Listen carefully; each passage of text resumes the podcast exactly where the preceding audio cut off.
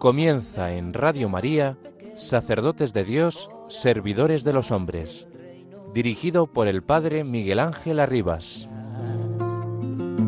Sacerdote, la vida pone en juego, pastores para el pueblo, un guía a la verdad. Sacerdote, tan rico en los esfuerzos, tan pobre en los no quiero, pues quiere siempre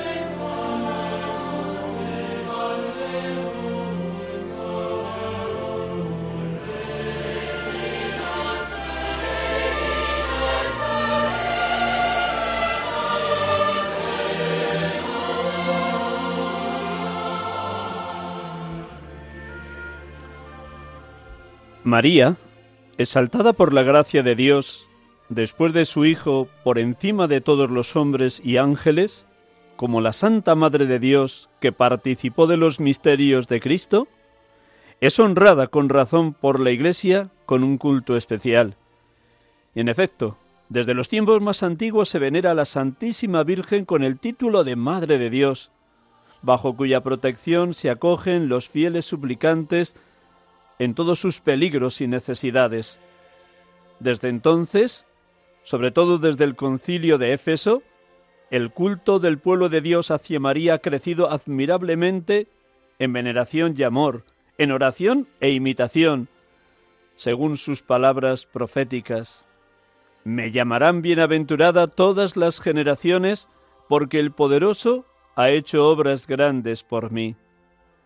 Este culto, tal como ha existido siempre en la Iglesia, aunque del todo singular, es esencialmente diferente del culto de adoración que se da al Verbo encarnado, lo mismo que al Padre y al Espíritu Santo, pero lo favorece muy poderosamente. En efecto, las diversas formas de piedad mariana que la Iglesia ha aprobado dentro de los límites de la propia sana doctrina, según las circunstancias de tiempo, lugar y de carácter y temperamento de los fieles, no sólo honran a la Madre, hacen también que el Hijo Creador de todo, en quien quiso el Padre Eterno que residiera toda la plenitud, sea debidamente conocido, amado, glorificado y que se cumplan sus mandamientos.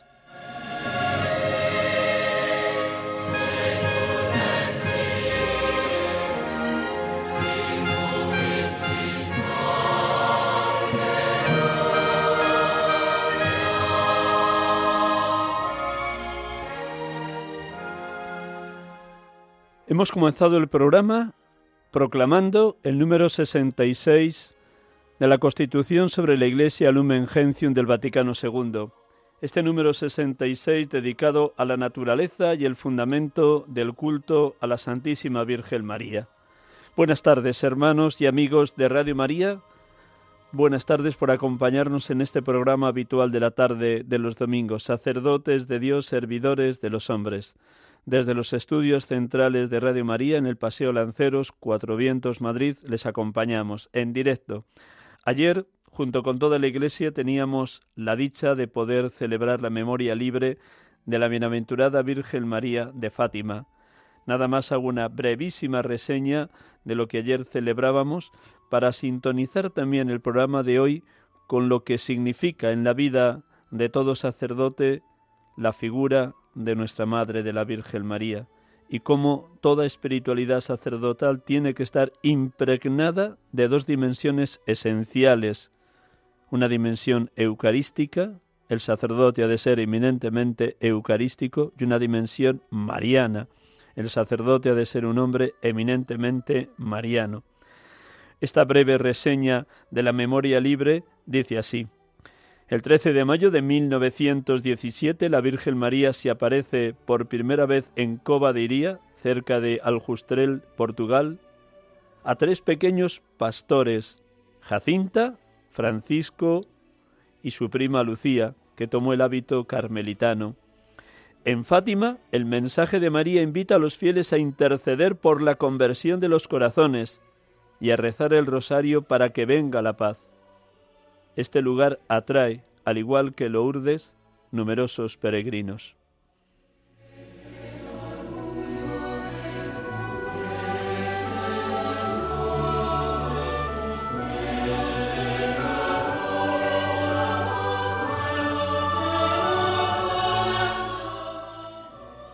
Tendremos, por tanto, en esta tarde, queridos hermanos y amigos y oyentes de Radio María, un programa eminentemente mariano porque la figura de nuestra Madre, la Virgen María, el modelo perfecto del verdadero discípulo de Jesús, es un modelo a quien todos hemos de imitar, sacerdotes, obispos, seminaristas, consagrados, consagradas, laicos, todas las vocaciones de la Iglesia tienen en María la figura insustituible que nos acerca a Jesús, a Jesús por María, a Jesús por María.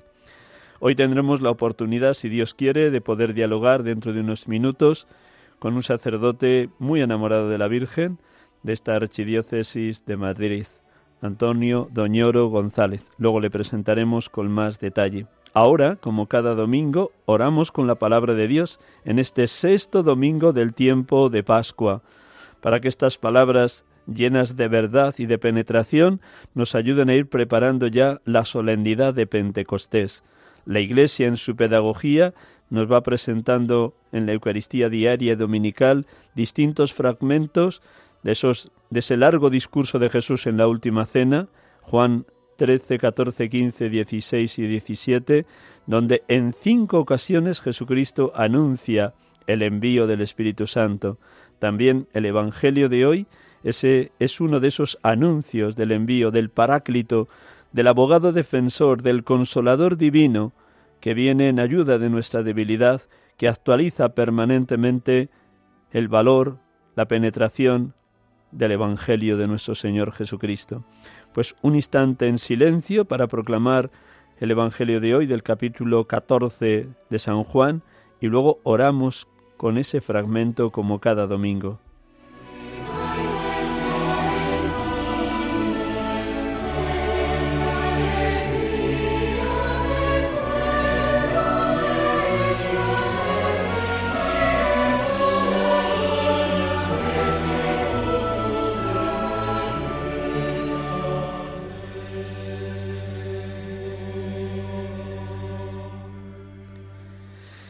Del Evangelio según San Juan. En aquel tiempo dijo Jesús a sus discípulos, Si me amáis, guardaréis mis mandamientos, y yo le pediré al Padre que os dé otro paráclito, que esté siempre con vosotros, el Espíritu de la verdad. El mundo no puede recibirlo, porque no lo ve ni lo conoce. Vosotros, en cambio, lo conocéis, porque mora con vosotros y está con vosotros no os dejaré huérfanos, volveré a vosotros. Dentro de poco el mundo no me verá, pero vosotros me veréis y viviréis, porque yo sigo viviendo. Entonces sabréis que yo estoy en mi Padre y vosotros en mí, y yo en vosotros. El que acepta mis mandamientos y los guarda, ese me ama, y el que me ama será amado por mi Padre, y yo también lo amaré y me manifestaré a él.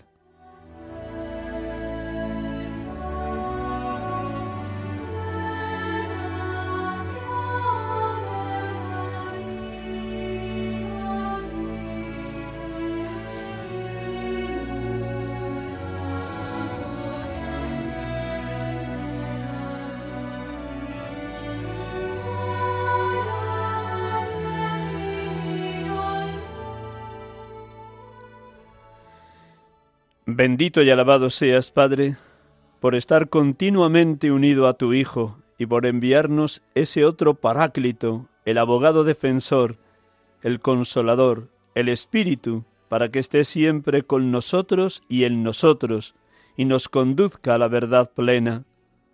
Bendito seas, Padre, porque de esa comunión de amor infinito y de vida eterna con tu Hijo, por medio de los sacramentos y del Espíritu Santo, nos adentras más y más en el misterio trinitario, nos ayudas a experimentarnos hijos muy amados por ti, porque en el bautismo nos has constituido hijos adoptivos en tu unigénito.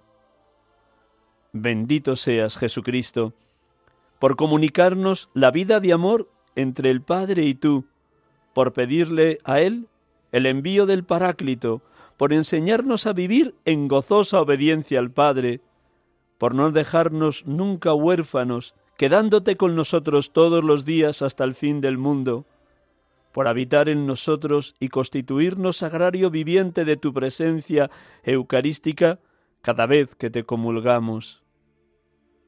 Bendito seas, consolador divino, por traernos la paz y la alegría, efectos sin duda de la resurrección del Hijo, Gracias por acrecentar activamente en nosotros la fe, la esperanza y el amor. Gracias por ayudarnos a guardar los mandamientos de Cristo, por irradiarnos la verdad del Evangelio, por morar en nosotros y constituirnos templo vivo de tu presencia como fuego ardiente. Gracias, gracias Espíritu Santo, por ser la persona amor del misterio trinitario, por unir desde toda la eternidad al Padre con el Hijo y al Hijo con el Padre. Gracias por estar derramando infinito amor en el corazón de los cristianos que se abren a tu presencia. Gracias por quedarte con nosotros como fuego divino, como llama ardiente todos los días de nuestra vida. Bendito y alabado seas, Padre, bendito y alabado seas, Hijo, bendito y alabado seas, Espíritu Santo, adorada y santa Trinidad, adorado Dios amor.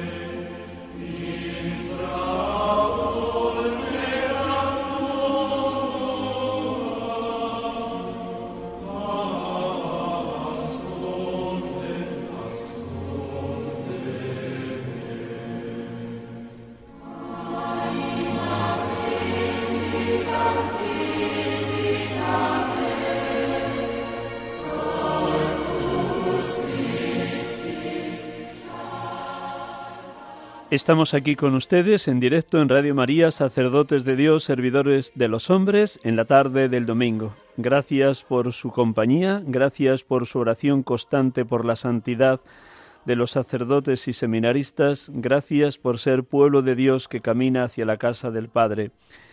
Hoy, como hemos iniciado el programa, queremos dedicarlo todo él al amor que todo bautizado debe a la Virgen María porque ella, sin duda, como medianera de todas las gracias, está permanentemente intercediendo por nosotros.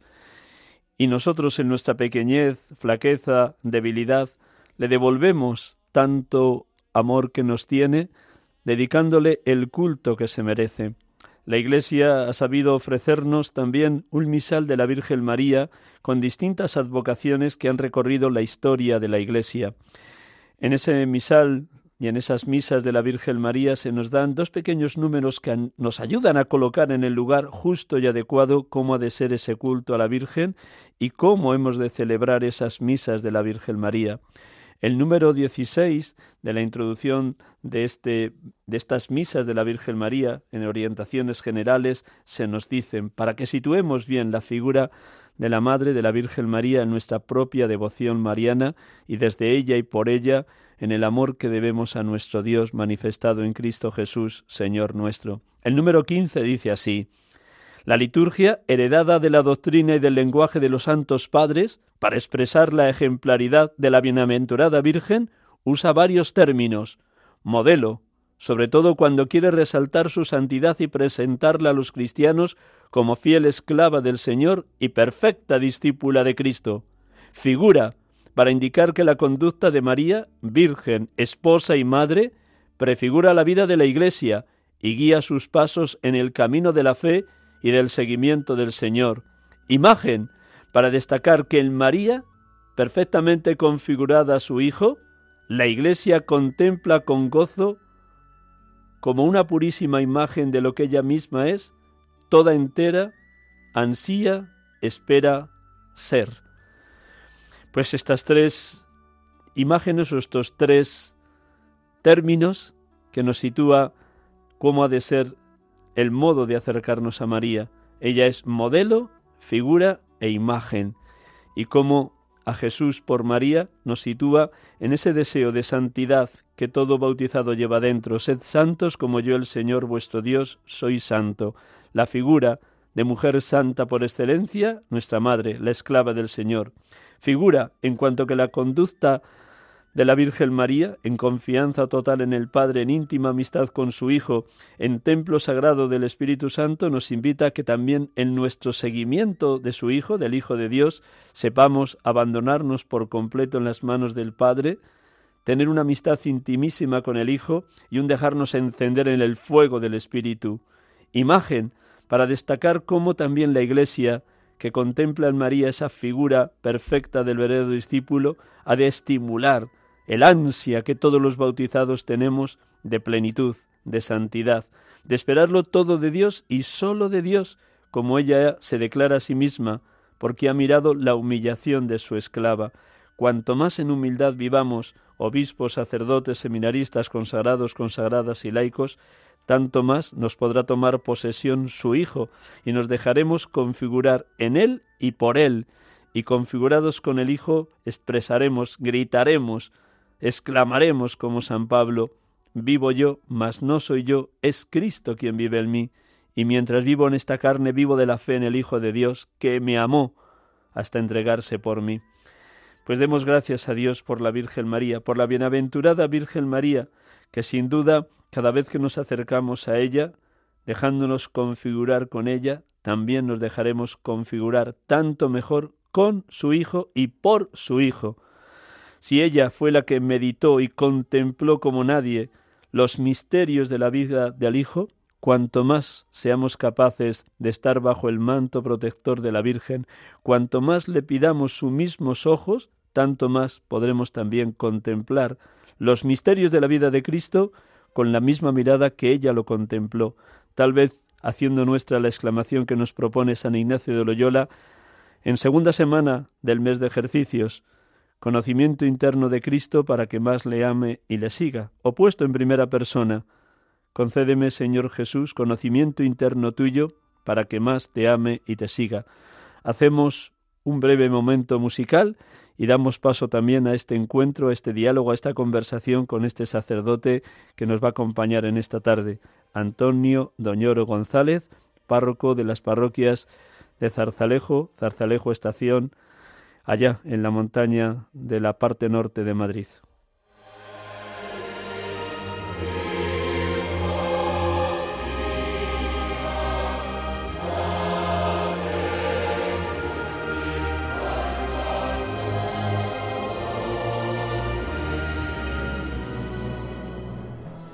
Estamos aquí con ustedes en Radio María, en esta tarde de domingo, en este programa habitual de 6 a 7 de la tarde, sacerdotes de Dios, servidores de los hombres. Hoy, como hemos escuchado en el Evangelio de la Eucaristía, sexto domingo del tiempo de Pascua, 14 de mayo 2023. Y estamos hablando del lugar que ocupa la Virgen María en el camino espiritual y de crecimiento de la fe y del ministerio de los sacerdotes. Y para ello tenemos la dicha de poder dialogar esta tarde con un sacerdote muy enamorado de la Virgen y le voy a presentar sencillamente. Primero le saludo. Buenas tardes, Antonio. Hola, buenas tardes, Miguel Ángel. Muchísimas gracias por prestarnos estos minutos de la tarde de un domingo. Le presento así con, un, con más detalle para que ustedes puedan un poco situarse ante la persona de Antonio. Antonio Doñoro González es sacerdote de la Archidiócesis de Madrid y párroco de tres pueblecitos de la montaña, muy cercanos a San Lorenzo del Escorial, los pueblos de Zarzalejo, Zarzalejo Estación y Peralejo. Nació en Madrid el 18 de junio de 1978, va a cumplir el próximo mes, si Dios quiere, 45 años. Fue ordenado sacerdote por don Antonio María Rouco el, en el 3 de mayo del 2008. Ha tenido como destinos desde su ordenación varias realidades pastorales. Primero ha estado en los hospitales como capellán de Guadarrama y del Escorial, después fue enviado a la parroquia de San Bruno y ahora, como acabo de mencionar, está en tres pueblecitos, Zarzalejo, Zarzalejo Estación y Peralejos. Él es un colaborador del santuario de Nuestra Señora de Fátima, Leiría, Portugal, cuya memoria celebrábamos ayer. Él ha visitado en numerosas ocasiones ese santuario y colabora cuando le piden alguna pequeña ayuda como capellán de lengua española. Muy bien, la primera pregunta es como muy cercana, muy obvia, pero yo creo que es bueno que también nuestros oyentes te puedan escuchar. ¿Qué lugar ocupa en tu camino espiritual la Virgen María? ¿Cómo te ayuda en tu ministerio? ¿Cómo has sentido su protección maternal? ¿De qué manera te ha auxiliado en distintas realidades y momentos de estos años que llevas ordenado? Sí, pues ver a la Virgen María como nuestra Madre del Cielo y de hecho pues mm, el sentirse humano continuamente, ¿no? Esa protección bajo su manto y la misma vocación no recibida pues por medio de ella no en este caso también no eh, santuario como Fátima pero un lugar de, peregrinación en, en, Nuevo el Escorial.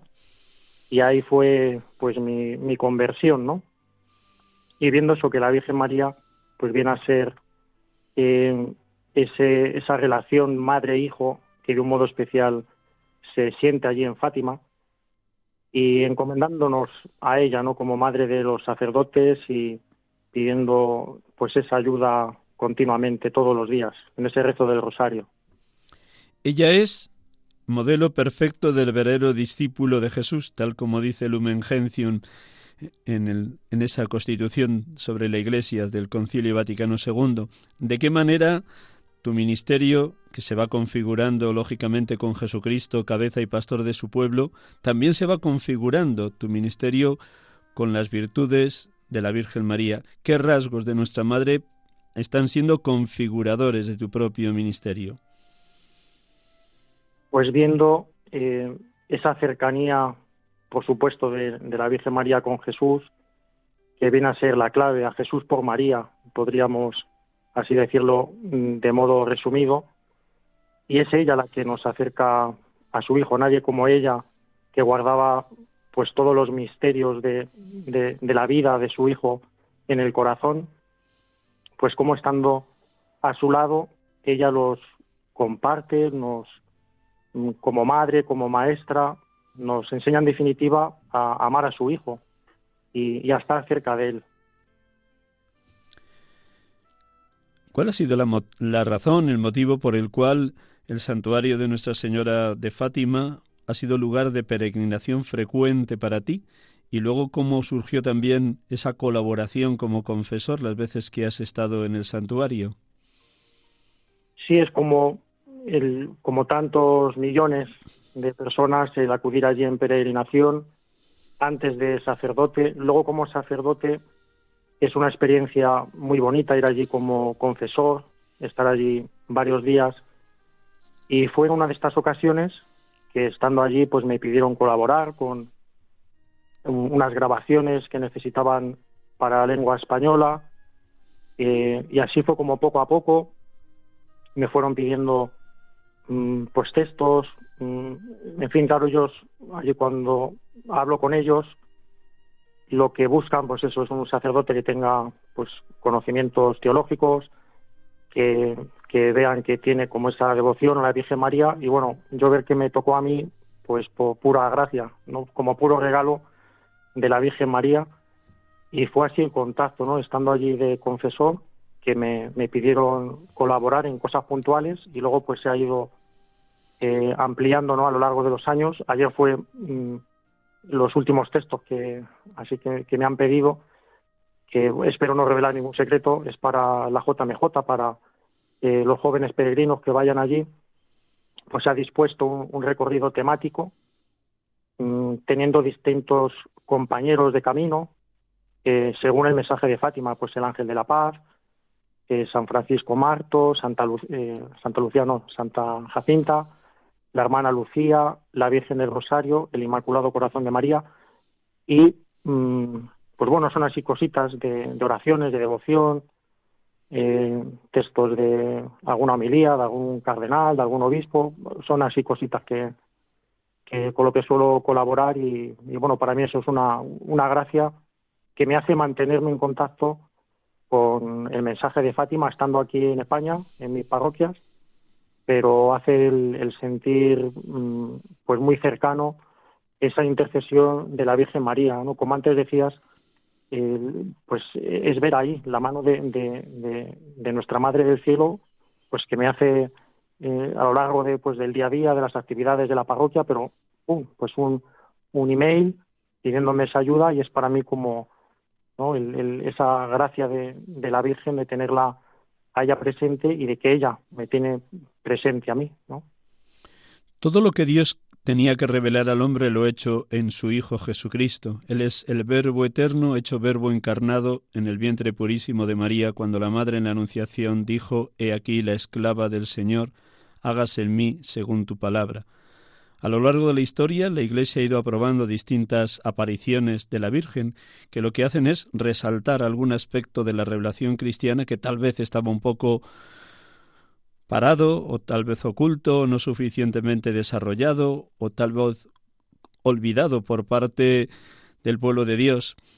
Desde que llegaste a Fátima, me imagino que estudiaste o leíste esos, esos mensajes ¿Qué es lo que aporta fundamentalmente? Primero la aparición del ángel a los niños en el 1906 y después las seis apariciones a los tres pastorcillos en 1907. ¿Qué quería Dios revelarnos a través de la Madre? Viene a ser, hay un, un teólogo que es especialista en Fátima, el padre Joaquín María Alonso, y él viene a decir que es una catequesis integral, y es así, todo el mensaje de Fátima nos recuerda las verdades de siempre, eh, del catecismo, del evangelio, viene a ser pues un, recordatorio. Las mismas apariciones del ángel, pues ya nos están recordando nuestra fe en la realidad de la existencia de los ángeles. Estas tres apariciones de 1916 son una preparación. Los ángeles vienen a ser catequistas de los niños, les enseñan oraciones mm, que son ex novo, son nuevas, que invitan a, la adoración, a, las virtudes teologales, y eso prepara a los niños para el año siguiente, para el 13 de mayo, el comienzo de las apariciones de la Virgen. Y eso viene a ser un mensaje que tiene algunas características que son más genuinas, es algo, hay algo específico y característico que es de Fátima, que es propio, y luego pues son las verdades de siempre, una llamada a la oración, a la conversión, a vivir las virtudes, a vivir en adoración, la realidad de la Eucaristía, Jesús escondido, como así decían los niños, pues en fin, no todo ese sentido de la enseñanza de la Iglesia de siempre dicha por unos niños. Es como dice ese salmo, a toda la tierra alcanza su pregón. Pues pensamos en los cinco continentes y en un pueblo ahí perdido en Portugal a tres niños y cómo ese mensaje alcanza su pregón a toda la tierra. Y cuántas conversiones.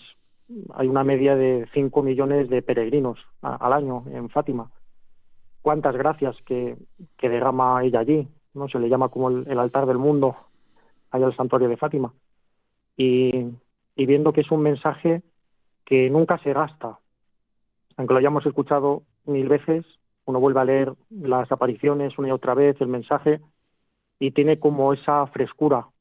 Claro, es la Virgen hablando con unos niños. Bueno, habla con, con Lucía, ¿no? Como sabrán, pues Lucía, ella habla mm, porque escucha y ve a la Virgen. Jacinta, Jacinta ve a la Virgen y la escucha, pero no habla.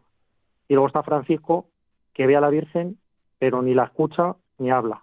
No son, es algo curioso de, de los tres pastorcitos y cómo por medio de ellos, en esas seis apariciones reconocidas en 1917, luego hay una séptima aparición que también es interesante en 1921 y que tiene también una enseñanza eh, muy bonita a nivel eclesial y bueno, es ese mensaje. No son tres ciclos, el ciclo angélico, como decíamos, el ciclo cordi, el ciclo mariano, perdón, y el ciclo cordi mariano, que son ya apariciones en España, ¿no? en, Pontevedra y tú. Y, y bueno, pues es un mensaje muy actual, muy actual. ¿Dirías que estos tres ciclos o estos tres pasos de la manifestación de Dios a través del ángel y a través de la Virgen es la pedagogía habitual que suele utilizar Dios? Primero, en las apariciones de 1916, a través del ángel, va preparando a los niños.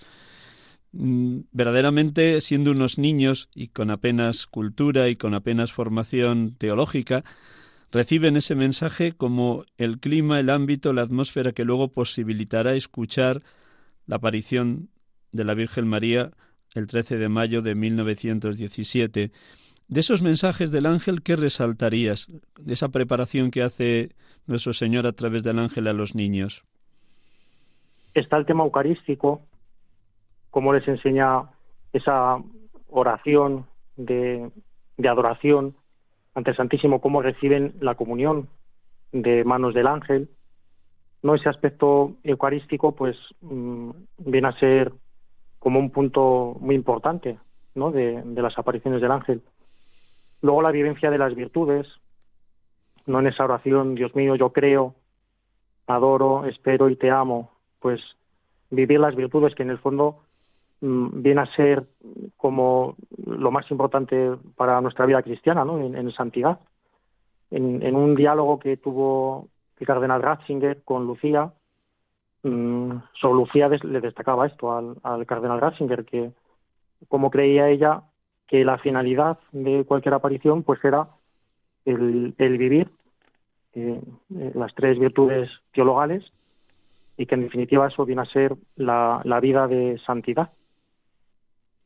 Con esto que estás diciendo, y te felicito de que lo exprese de una manera tan clara y evidente a los oyentes de Radio María, nos estás también comunicando que más allá de las apariciones, lo que importa cuando uno visita Lourdes o Fátima o Meyugore o cualquiera de las apariciones ya reconocidas por la Iglesia, lo que importa es la acción de la gracia, no tanto ningún fenómeno espectacular ni nada por el estilo, sino como has dicho ya has insistido, la llamada a la conversión, que es como Jesús empieza su vida pública, se ha cumplido el plazo, el tiempo ha llegado, convertíos y creed en el Evangelio. Por un lado la conversión, la llamada a la conversión, y por otro lado la llamada al crecimiento en la fe, la esperanza y la caridad. En tus veces que has sido como confesor, ¿constatabas esto en los peregrinos que se acercaban al sacramento de la penitencia? Sí, ahí es donde se nota la gracia, en, esa conversión, y que los sacerdotes, mm, pues ahí escuchamos directamente de ellos, y es ciertamente lo, lo más importante, el ir allí y, y, recibir, pues sí, esa gracia, ¿no? Cuando uno va a los santuarios, o allí en Fátima los sacerdotes, pues el, recibir esa gracia. Me, permito compartir pues una gracia ¿no? que tuve yo allí celebrando, que sé que otros sacerdotes también han tenido, y celebrando allí en la capilla de las apariciones, pues en el momento de, levantar el cáliz, ¿no? después de la consagración, y es muy bonito porque eh, creo que también depende del cáliz que te toque. Si es un cáliz de estos que, que es como un espejo, ¿no? que pues que, puedes ver eh, el reflejo en él, y era muy bonito ver levantar el cáliz y entonces, claro, mm, estás viendo en el reflejo del cáliz la imagen de la Virgen que está detrás, que es la imagen eh, Nuestra Señora de Rosario de Fátima, que está donde estaba antes la, la, la carrasca, ¿no? El, árbol donde se apareció la Virgen. Y no y sentir ahí, levantando el cáliz, y, las palabras de Jesús en la cruz. Ahí tienes a tu madre. O sea, es como que ese diálogo, eh, el vivirlo uno mm, en primera persona, o sea, que te lo está diciendo el Señor. Entonces, bueno, eso, esos son gracias, que cuántas gracias así eh, cada uno que vaya allí recibirá.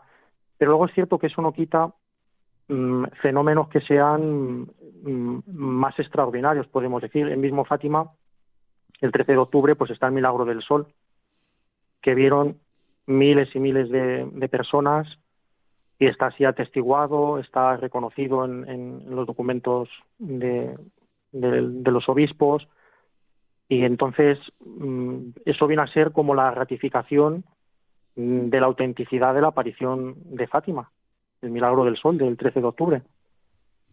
Claro, todas esas gracias más extraordinarias, mm, pues bueno, ¿quién le va a poner a Dios ese, esa valla para decirle hasta dónde tienes que actuar?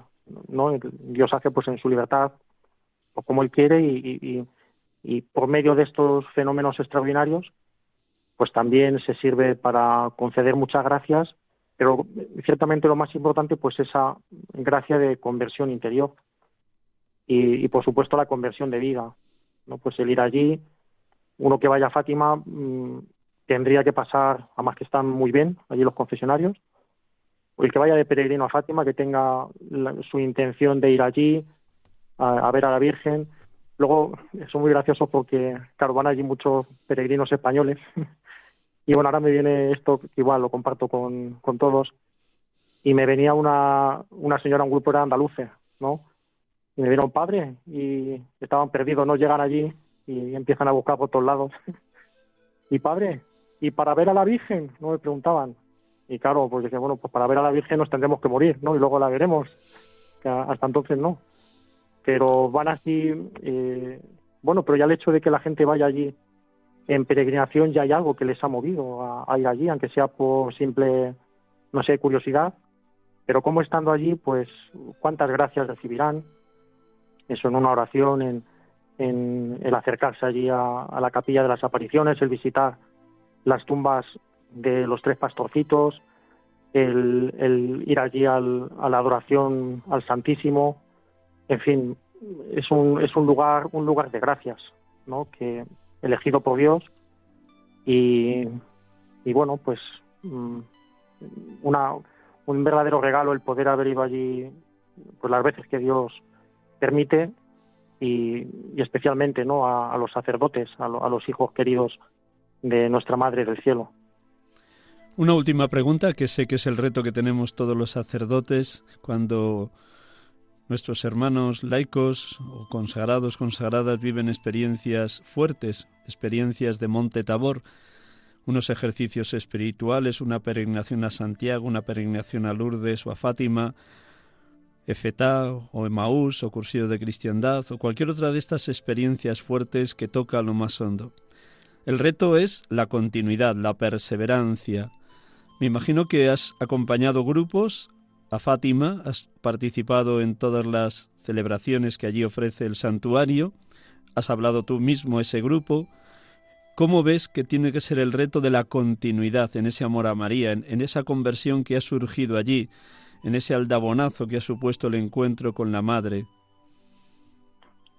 Pues siguiendo el mensaje sencillo que allí la Virgen da en Fátima, uno que va allí, cuando vuelve, mm, pues el rezo diario del rosario.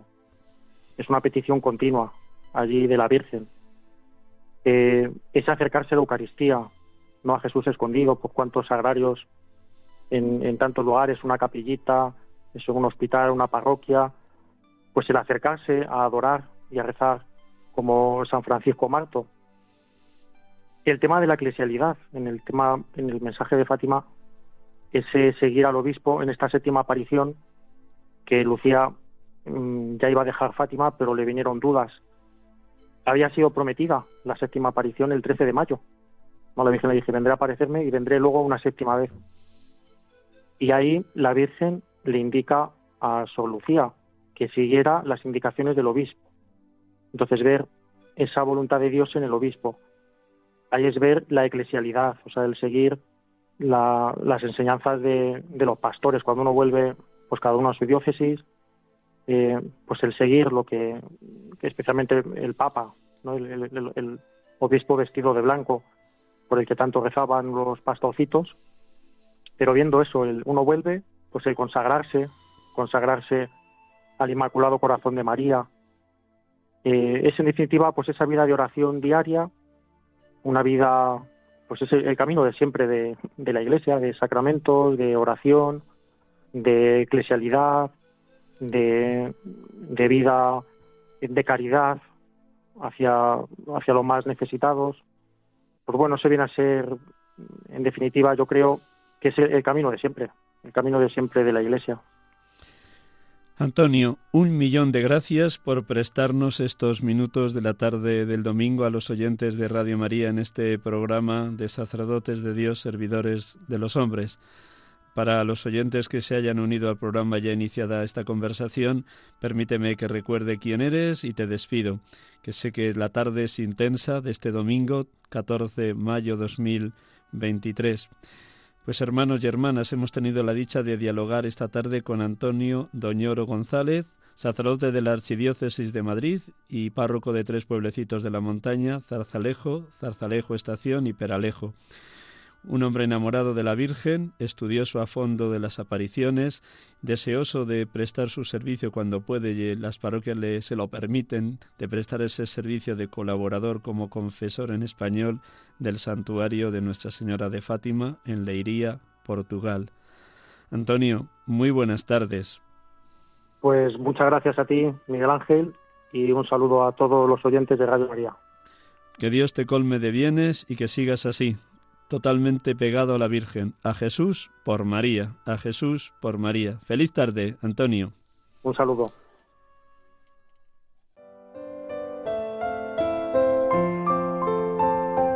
Aunque a veces nos parece que el hombre contemporáneo vive a gusto sin Dios, nuestra sociedad da muchos signos de un profundo vacío existencial que manifiesta que consciente o inconscientemente todo hombre sigue teniendo sed de amor, verdad, vida y belleza infinitas y eternas. En definitiva, tiene sed de Dios, un Dios que se ha acercado al hombre en Jesucristo. Por ello, escribe San Pablo, todo el que invoque el nombre del Señor será salvo. Pero el mismo apóstol se pregunta, ¿cómo creerán en aquel de quien no han oído hablar? ¿Y cómo oirán hablar de él sin nadie que anuncie? Radio María no tiene otro fin que el de responder a esa llamada y colaborar con la Iglesia en su misión evangelizadora en el mundo, en el que ya está presente en más de 80 países. Para que pueda seguir esa expansión en España y muchas otras naciones, realizamos nuestra campaña de mayo, en la que esperamos contar un año más con tu oración, sacrificio, testimonio y donativo. Colabora. Puedes hacerlo sin moverte de casa con una simple llamada al 91 822 8010 o a través de nuestra página web www.radiomaria.es, donde verás los números de cuenta a donde podrás realizar una transferencia bancaria o a través de pasarela de pago con tarjeta. Además, tenemos disponible el método de pago Bizum. Radio María, enviada a anunciar la buena noticia al mundo entero.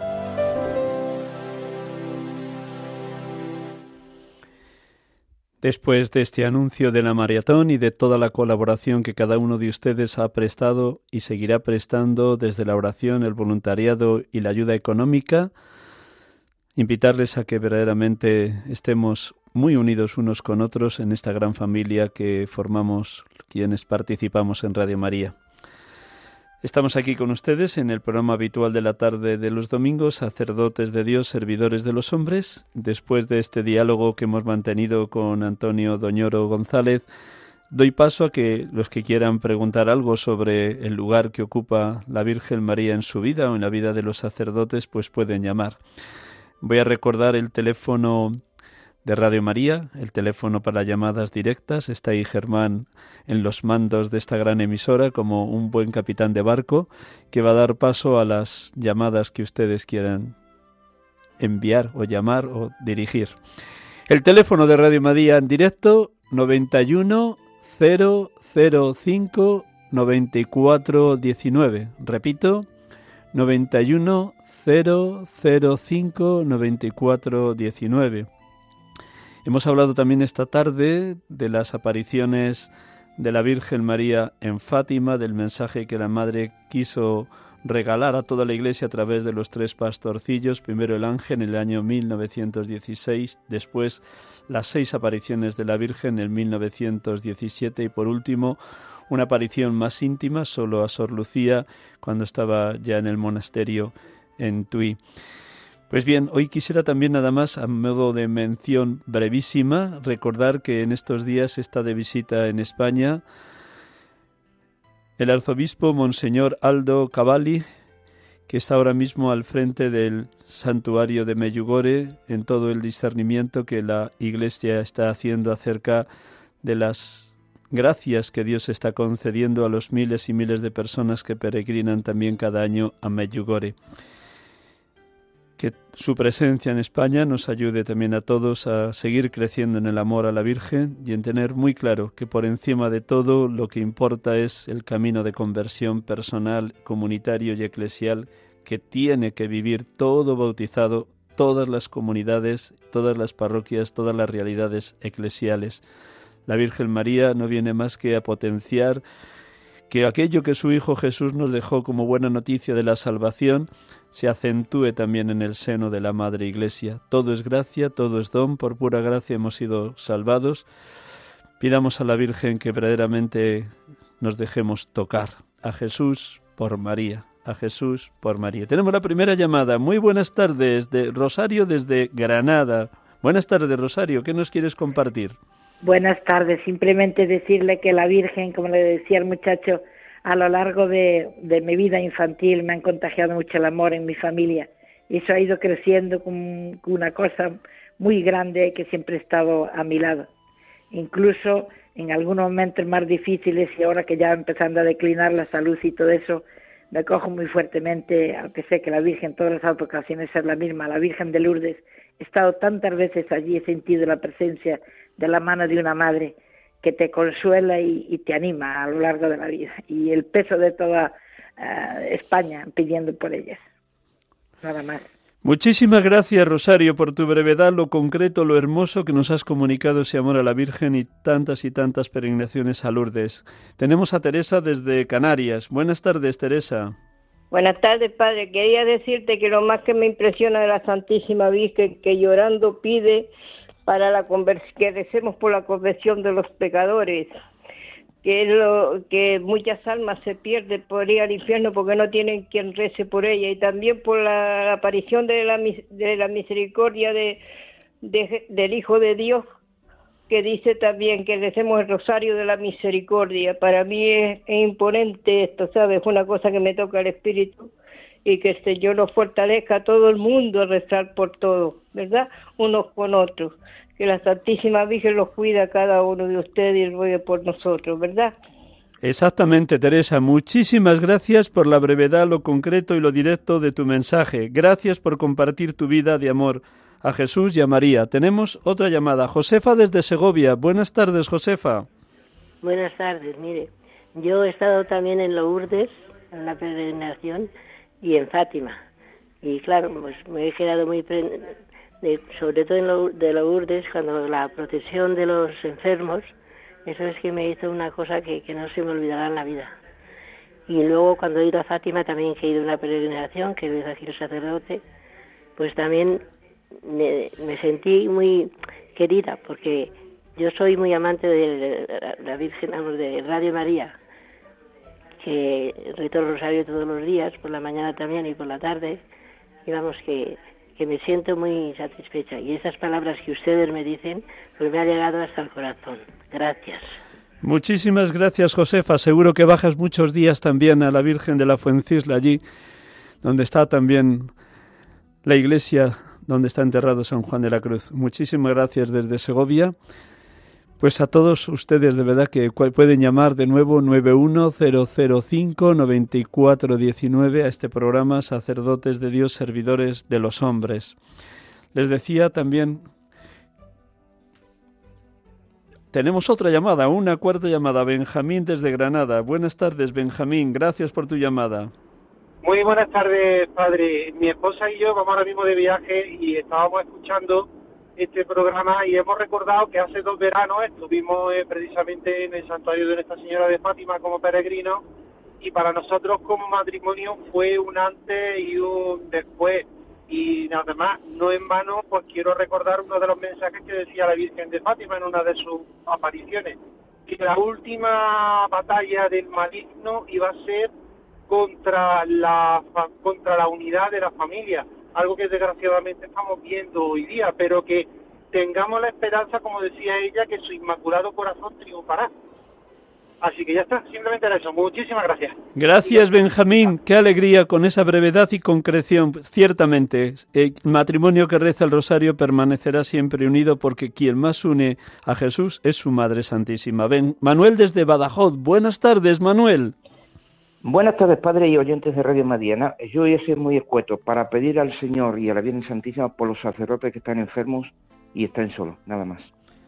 Muchísimas gracias y yo también me uno totalmente a ti. Es una de las misiones que la Archidiócesis de Madrid le pide a este sacerdote que les acompaña, visitar los sacerdotes enfermos o que están solos o están ingresados en hospitales. Esta mañana he tenido la dicha de acompañar a uno en el Hospital Clínico de Madrid, Eduardo, que estaba recién operado del estómago. Tenemos otra llamada.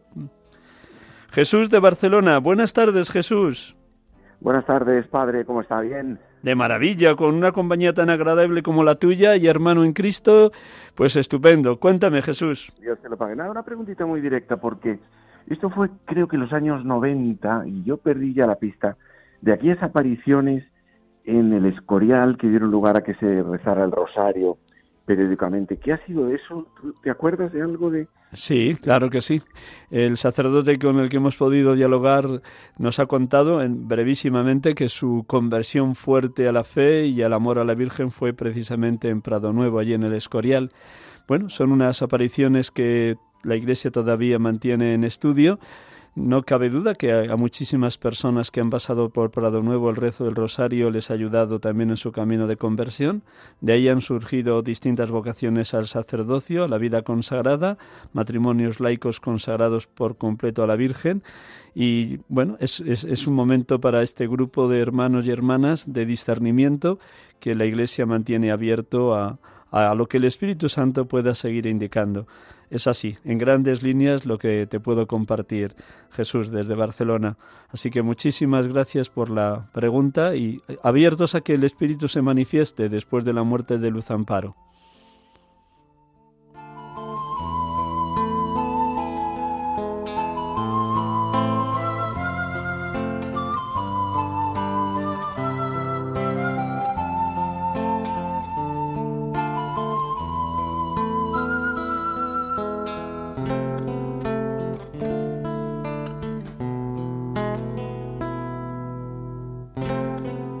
Buenas tardes, Paqui, desde Córdoba, la última. buenas, tardes, padre y compañía. Mm, deciros que me agrada muchísimo saludarlo la primera vez y decirle que estoy con mi padre con 94 años, que como es el día de, de las personas mayores y de los enfermos, que muchas bendiciones para todos y un abrazo muy fuerte. Muchísimas gracias. Me uno totalmente a ti en esta en este amor a tu padre, también este pobre sacerdote tiene su mamá con 95 años y también todas las tardes al salir de aquí de Radio María marcho para allá. Ahora nada más acabar aquí, marcharé a verla y pasar un rato hasta las 11 de la noche con ella. Muy bien, pues vamos a terminar el programa. Hay muchísimas más llamadas, pero el tiempo da de sí lo que da de sí. Y no podía ser de otra manera que esta tarde terminara con una oración a la Virgen María. Vamos a rezar con ella. El título es María Virgen de la Escucha y la Contemplación.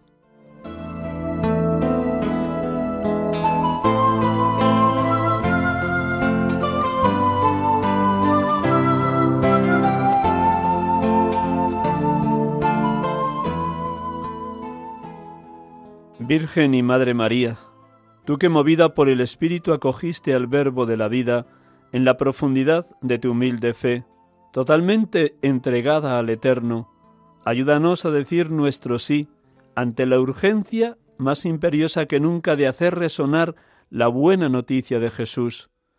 Tú, llena de la presencia de Cristo, llevaste la alegría a Juan el Bautista, haciéndolo exultar en el seno de su madre. Tú, estremecida de gozo, cantaste las maravillas del Señor. Tú, que estuviste plantada ante la cruz con una fe inquebrantable y recibiste el alegre consuelo de la resurrección, recogiste a los discípulos en la espera del Espíritu para que naciera la Iglesia evangelizadora. Consíguenos ahora un nuevo ardor de resucitados para llevar a todos el Evangelio de la vida que vence a la muerte. Danos la santa audacia de buscar nuevos caminos para que llegue a todos el don de la belleza que no se apaga. Tú, Virgen de la escucha y la contemplación, Madre del amor, esposa de las bodas eternas, intercede por la Iglesia, de la cual eres el icono purísimo, para que ella nunca se encierre ni se detenga en su pasión por instaurar el reino.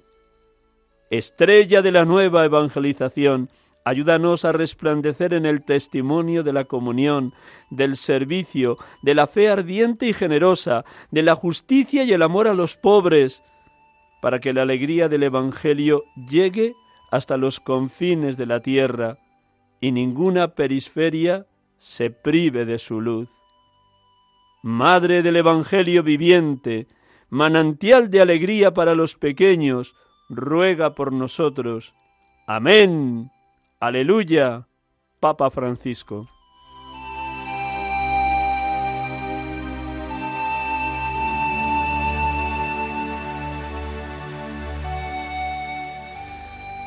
Buenas tardes a todos los oyentes de Radio María, gracias por habernos acompañado, gracias por su oración, gracias por ese amor que tienen a la Madre, gracias porque cuidan también de Radio María y quienes colaboramos en esta casa. Feliz tarde domingo, feliz semana, semana sexta de Pascua, camino de la solemnidad de la Ascensión y hasta el próximo domingo, si Dios quiere. Dios les bendiga a todos. Aleluya.